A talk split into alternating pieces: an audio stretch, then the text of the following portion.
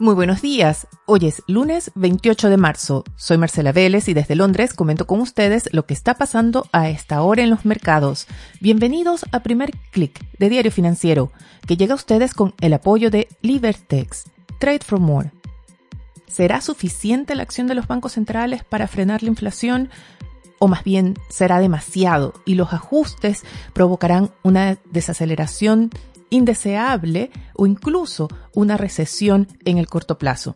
Esas son las preguntas que están dominando el ambiente en los mercados y lo estamos viendo en una dura sesión para la renta fija, para los bonos soberanos específicamente, que ven los rendimientos subir en reacción a esa ola vendedora. La tasa de los papeles del Tesoro a 10 años rompe el techo de los 2,5%, llega a 2,51% esta mañana.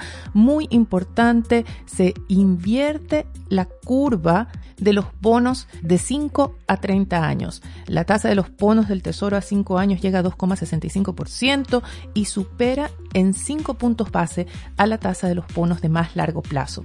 Y la curva de ese diferencial entre las tasas de los bonos de 2 y la tasa de los bonos a 10 años también se acerca a invertirse. La diferencia es apenas ahora de 12 puntos base. ¿Qué está indicando esta inversión de las curvas? Tradicionalmente se interpreta como una alerta, como una expectativa de una desaceleración económica en el corto plazo. Algunos están diciendo que esta vez puede que no sea así, que no se dé, al menos no una recesión, pero la preocupación por una desaceleración profunda debido a la necesidad de un ajuste monetario acelerado está dominando por ahora.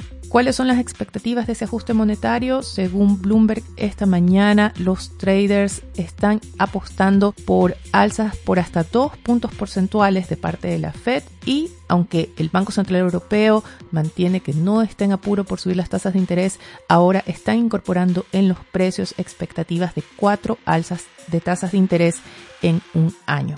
Hay razones para preocuparse por un aumento de la inflación, por un lado, tenemos todavía la guerra en Ucrania que cumple su día 33 sin visos de solución. Hacia el fin de semana, Rusia cambió de discurso, cambió de estrategia, dice que ahora el foco está en la región de Donbass, quiere ganar terreno. Eh, territorio, en realidad, poder sobre el territorio de esa región de Ucrania. Esto ayudaría a explicar que hayan disminuido los bombardeos en Kiev, la capital de Ucrania, pero se hayan intensificado en la ciudad puerto de Mariupol, donde la crisis humanitaria es gigante. Hay más de 100.000 personas atrapadas ya hace días sin agua, sin comida, sin electricidad. Todavía acá, si bien está acercándose la primavera, todavía hay bajas temperaturas. Se apunta que el cambio de estrategia de Rusia obedece a las dificultades que ha tenido para tomar Kiev pero otros argumentan que Occidente está siendo demasiado optimista respecto a lo que pasa al interior de Rusia y que Putin todavía tiene capacidades financieras y militares para continuar con su campaña en Ucrania, esto a pesar de las sanciones.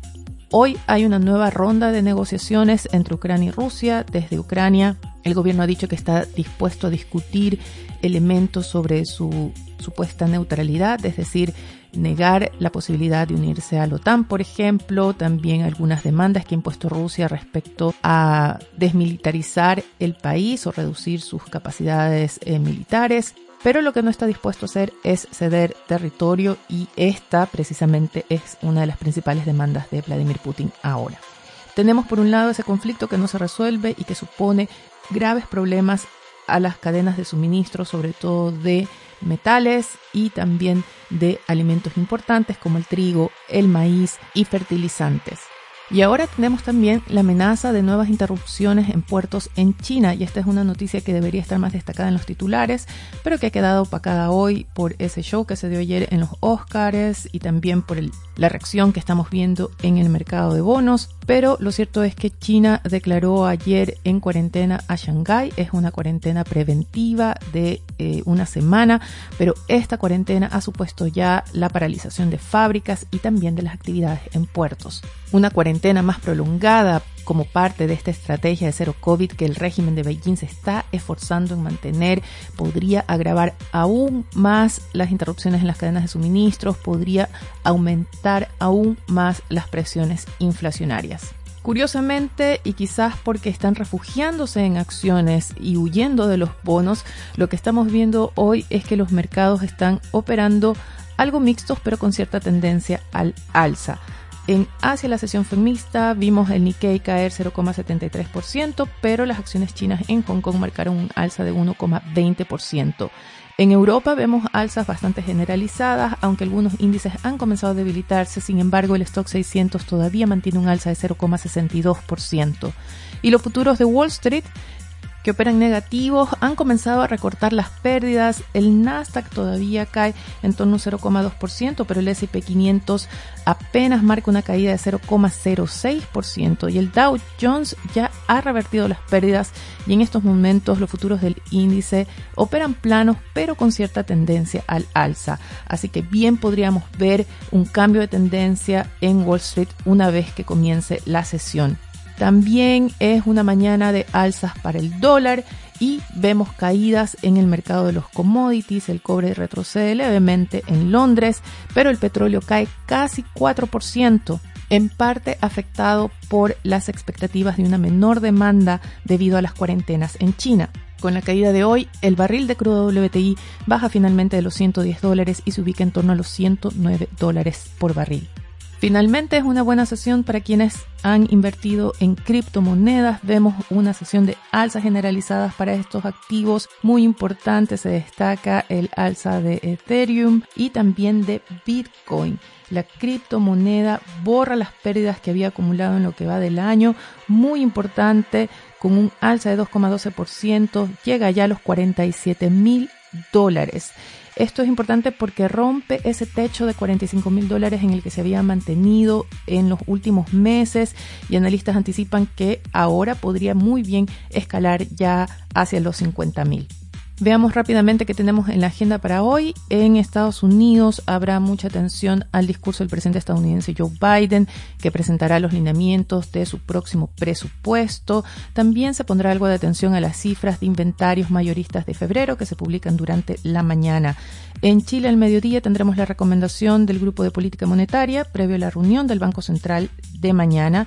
Y muy importante en la región, en Perú, el Congreso debate la moción de vacancia presidencial. ¿Podría este ser el fin del gobierno de Pedro Castillo? Financial Times publicó este fin de semana un interesante análisis en el que se pregunta si acaso Perú se está convirtiendo ya en un país ingobernable. Coloco el link al análisis del Financial Times en el newsletter que acompaña a este podcast. Pero a propósito de Perú y a pesar de la crisis política, quiero recomendarles la lectura del tema principal de DF Sud, que reporta del avance de la construcción del megapuerto chino en Perú y cómo esto pone presión sobre los terminales en Chile. También antes de despedirme quiero mencionarles el titular de la edición de hoy de Diario Financiero que recoge los nombres de los dos nuevos integrantes de la entidad que está a cargo de coordinar la reforma tributaria en Hacienda. Además, el diario presenta un zoom, un detalle de los lineamientos de la Comisión de Hacienda del Senado en la antesala de los primeros proyectos de la agenda legislativa. Con esto me despido por ahora. Los invito a que sean actualizados de estos y otros temas visitando nuestro sitio web de f.cl. Recuerden, primer clic llega a ustedes con el apoyo de Libertex. Trade for More. Yo les deseo que tengan un buen inicio de semana. Nosotros nos reencontramos mañana.